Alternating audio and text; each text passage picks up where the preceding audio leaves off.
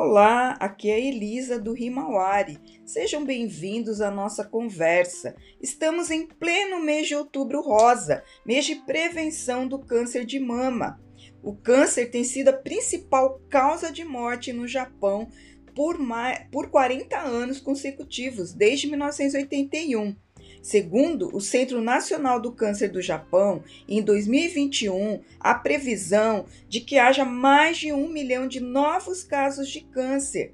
Só de câncer de mama, a previsão é de que haja uma incidência de 95 mil novos casos e 15 mil mortes. Só para nós compararmos com o Brasil, ali a previsão de 60 e 6 mil novos casos, né? Pensando em termos de é, tamanho da população, que é quase o dobro do Japão. Os números aqui são expressivos. Como vivemos na Terra do Sol nascente, é importante conversarmos sobre esse assunto como forma de prevenção.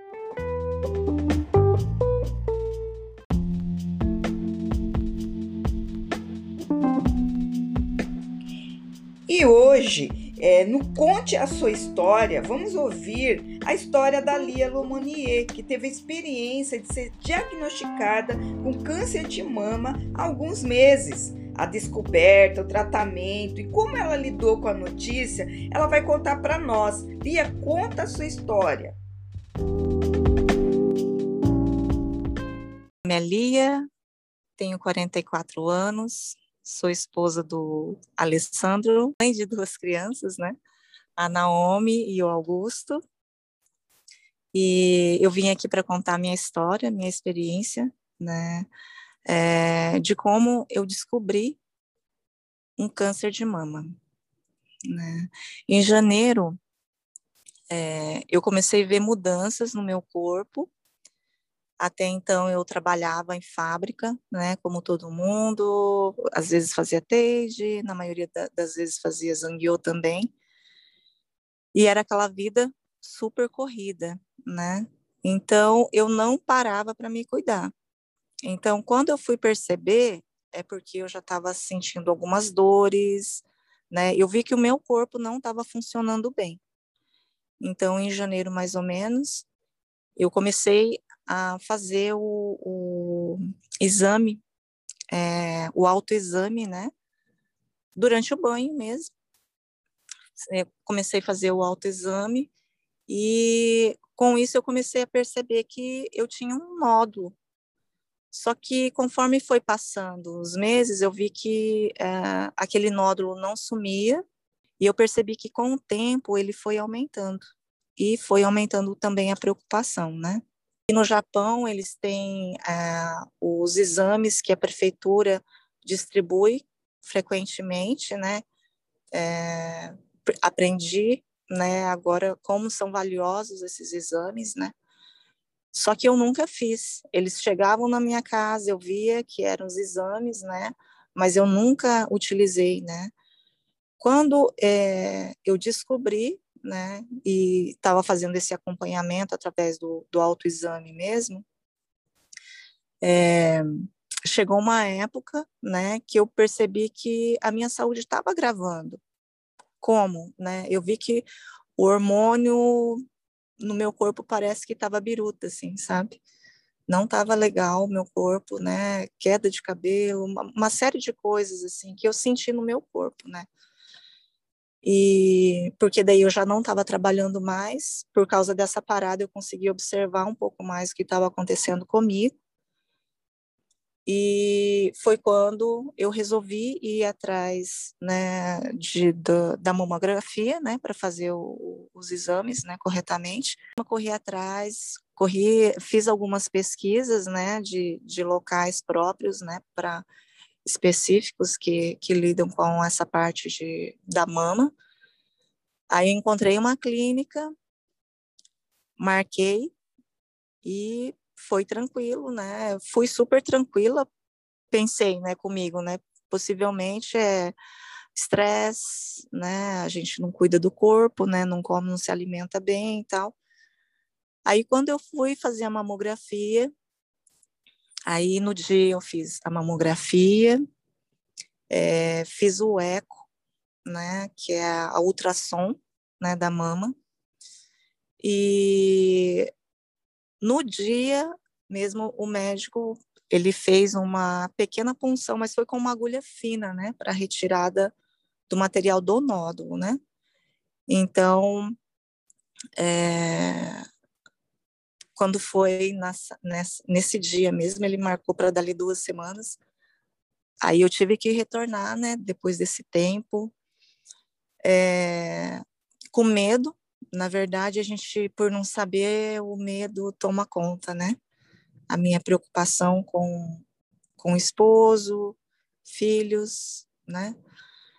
E aí eu retornei, né, para poder fazer a continuidade dos exames dali duas semanas, né?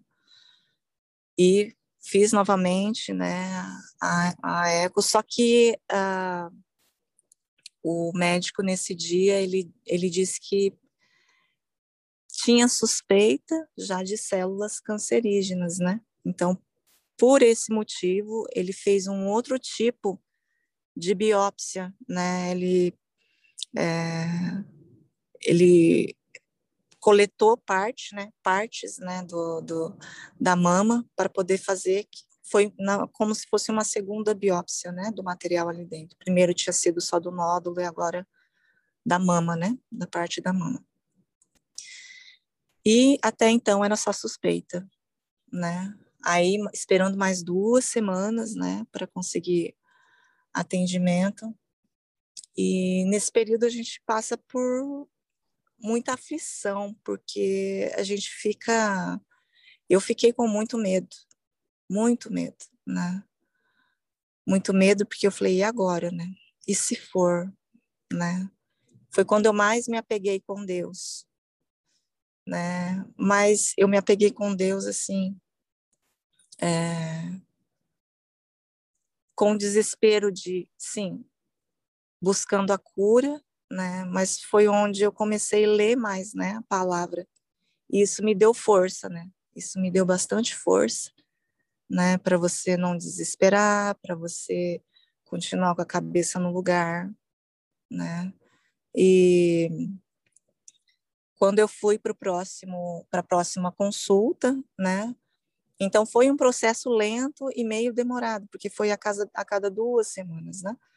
Aí o médico, né, ele deu o diagnóstico. Quando, quando o médico falou para mim, fiquei sem chão. A cabeça dá um branco na hora.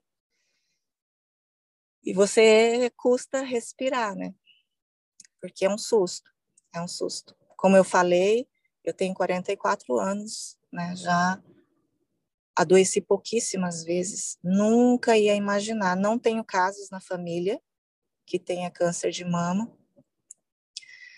E realmente foi um susto muito grande.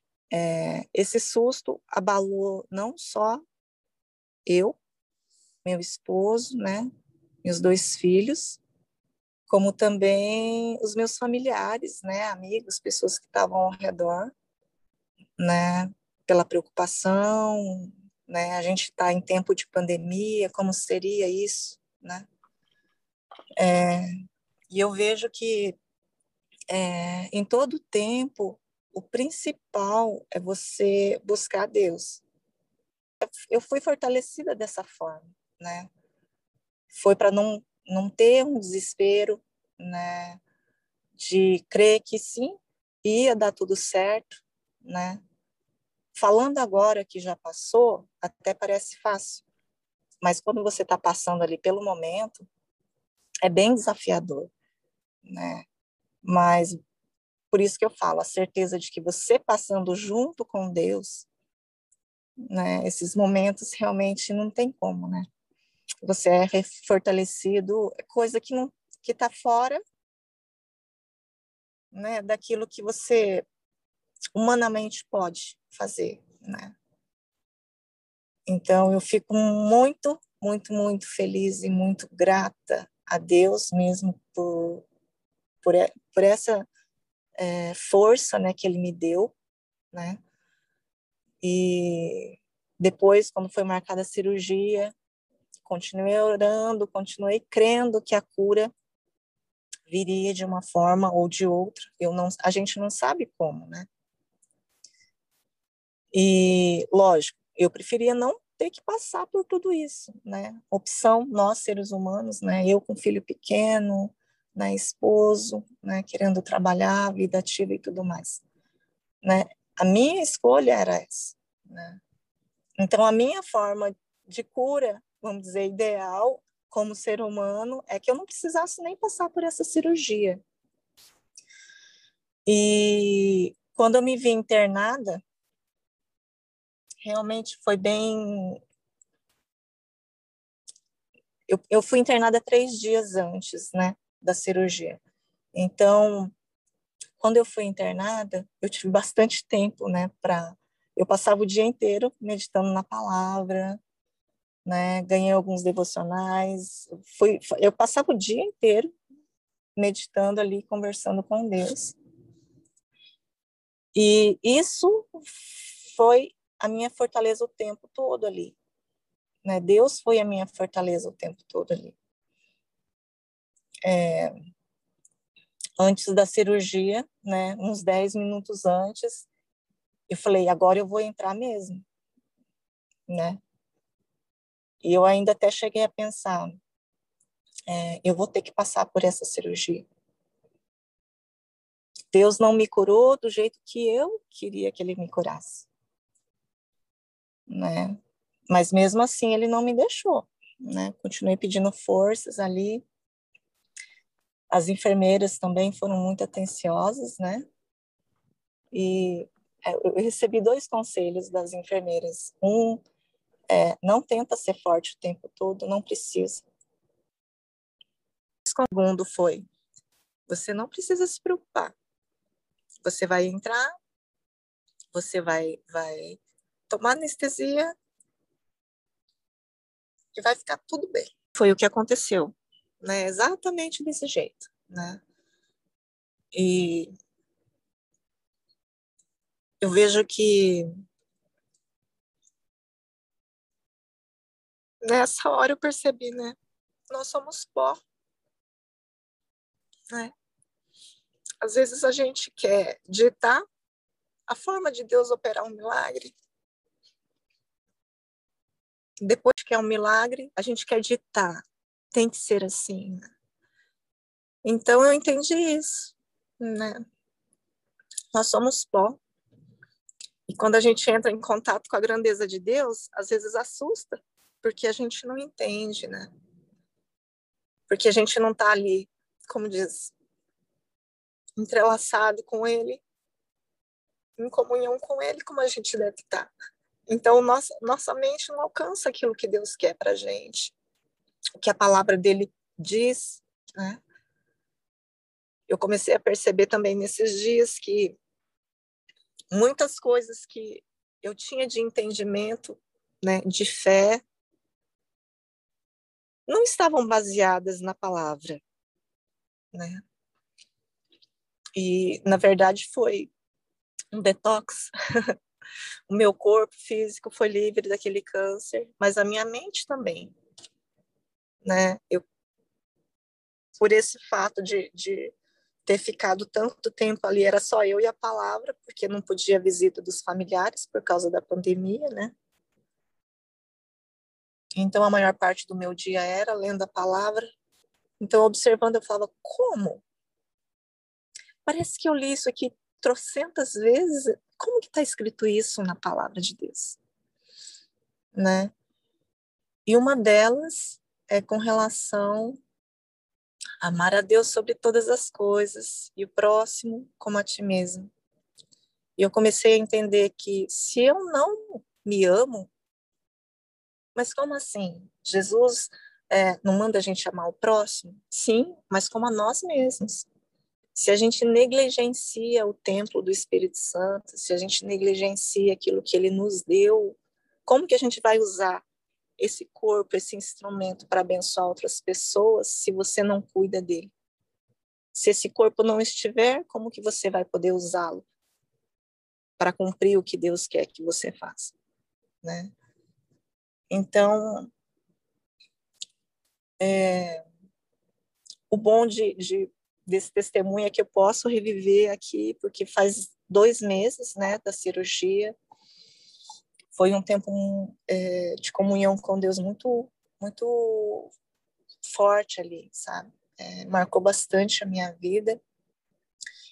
E esse ensino, eu creio que é o, o que Deus me ensinou, é o principal.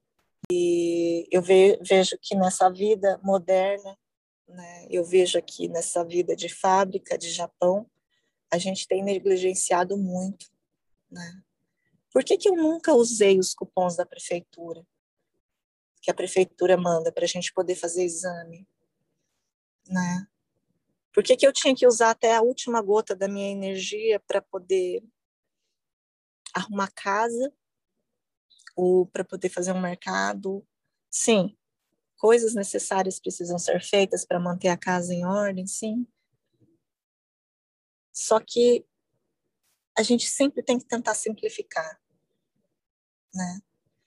E amar a Deus sobre todas as coisas e o próximo como a ti mesmo né? A gente tem que começar do começo, né?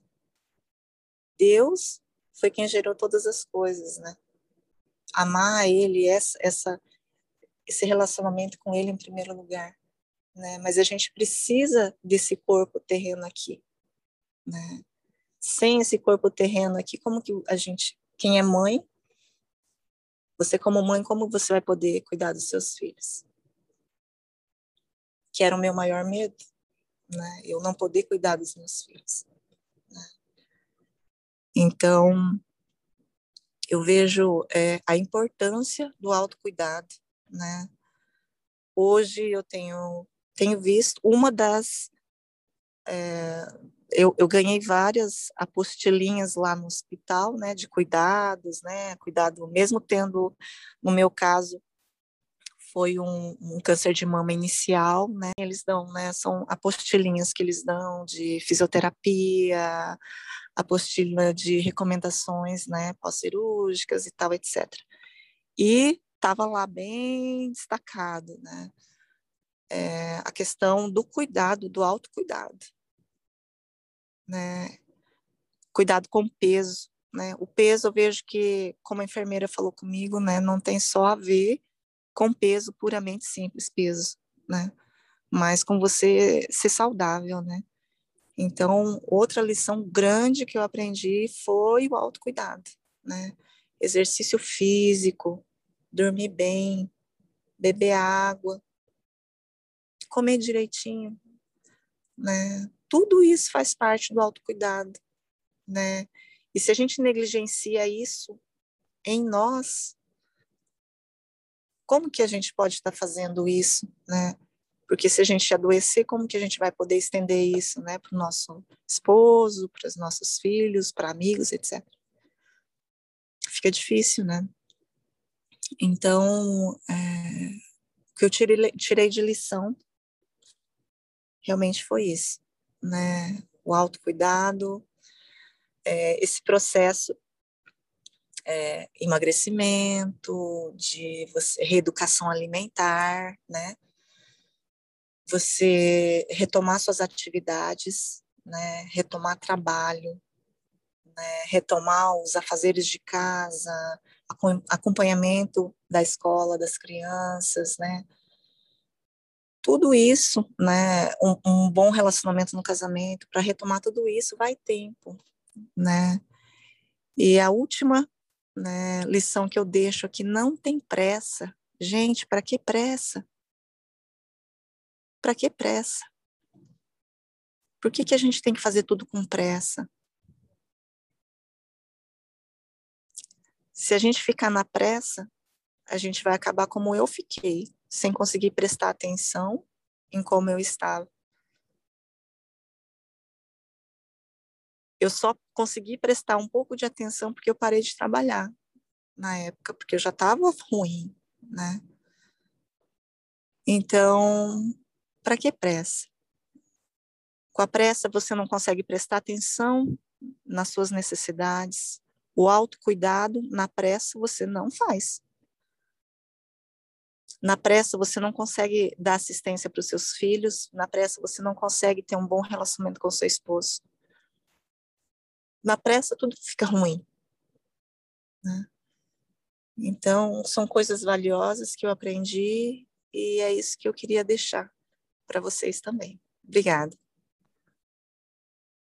Falando agora da questão do tratamento médico em si, é, quando o médico me deu, conversou comigo antes da cirurgia, né, na consulta anterior à cirurgia, ele explicou, né, o tipo de câncer, é, aonde tinha começado, né, para que lado que ele estava crescendo, e ele também deu duas opções, né, ele falou assim, você pode fazer a, a opção parcial, a remoção parcial dele, do carcinoma, e só que depois, com mesmo tendo essa remoção parcial, seria necessário você fazer rádio ou químio, que seria avaliado posteriormente. O tempo, né, e tudo mais. Por segurança, devido à retirada parcial.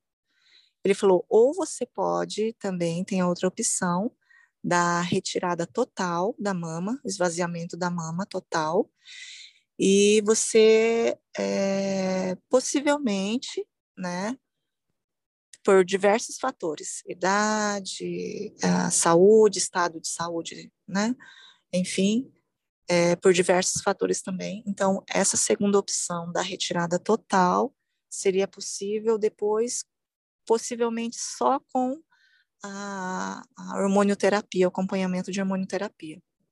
Foi bem difícil essa decisão, né? Para a mulher, né, a mama é o, o sinal, né, da, da, feminilidade, né? Você é feminina, né? O que te difere, né? né em função da, da, da, do formato do corpo e tudo mais. Então, assim, foi, foi bem complicado. Apesar que foi rápido para eu decidir, porque eu falei, eu, para mim, pessoalmente, eu falei, eu não quero correr riscos porque ele falou que quando há retirada parcial, se for constatado depois, aí vai ter que passar por uma segunda cirurgia, né, para retirada ou de uma parte maior ou da mão. Eu falei, não, então eu prefiro retirar total, até pelo fato dos meus filhos pequenos não terem que passar tanto tempo, né? Assim, sem, sem eu poder dar assistência para eles. Então, eu decidi pela retirada total, é, foi difícil, né? É, né? Vou abrir só um parênteses que o médico, nesse dia que ele explicou sobre essas duas opções, ele também já falou da opção da reconstrução. A reconstrução mamária, ela pode ser feita através da, de prótese, né? E poderia ser feito em torno de um ano, né? Ele falou que pode ser até dois anos, né? Depois também da, da data da cirurgia pode ser feita essa reconstrução, né? Eu ainda estou com dois meses apenas da cirurgia, né? É, tenho pensado sim, né, em como seria essa reconstrução, lido a respeito também, acalma bastante a gente, né, para para poder saber mais ou menos como que é.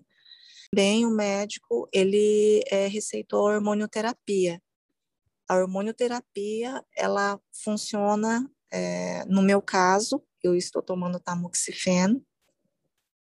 A hormonioterapia, ela foi é, orientada por 10 anos. Né? Então, eu vou precisar fazer os acompanhamentos a cada três meses, né? E o médico é, já receitou esse remédio. Tive um pouquinho de efeito colateral, né? Ele dá uma apostila ali para para você verificar, mas na internet também tem muito material falando das reações do tamoxifeno, porque ele corta, né? É como se você, entre aspas, entrar, entrasse num estado assim de pré-menopausa, vamos para comparar assim mais ou menos, né? Tem os fogachos, né? Às vezes um pouco de mal-estar, dor de cabeça e tal, etc. E algumas, alguns outros efeitos colaterais que, para mim, nas duas, três primeiras semanas depois, né, eles já diminuíram drasticamente, assim, eu não tive mais esses efeitos, né. Então, vale a pena, né, a persistência, né? Vale a, a, pena, né? Não pressa para quê, sabe? A pressa te atrapalha, inclusive, para você tomar boas decisões como essa. Pressa para quê, né?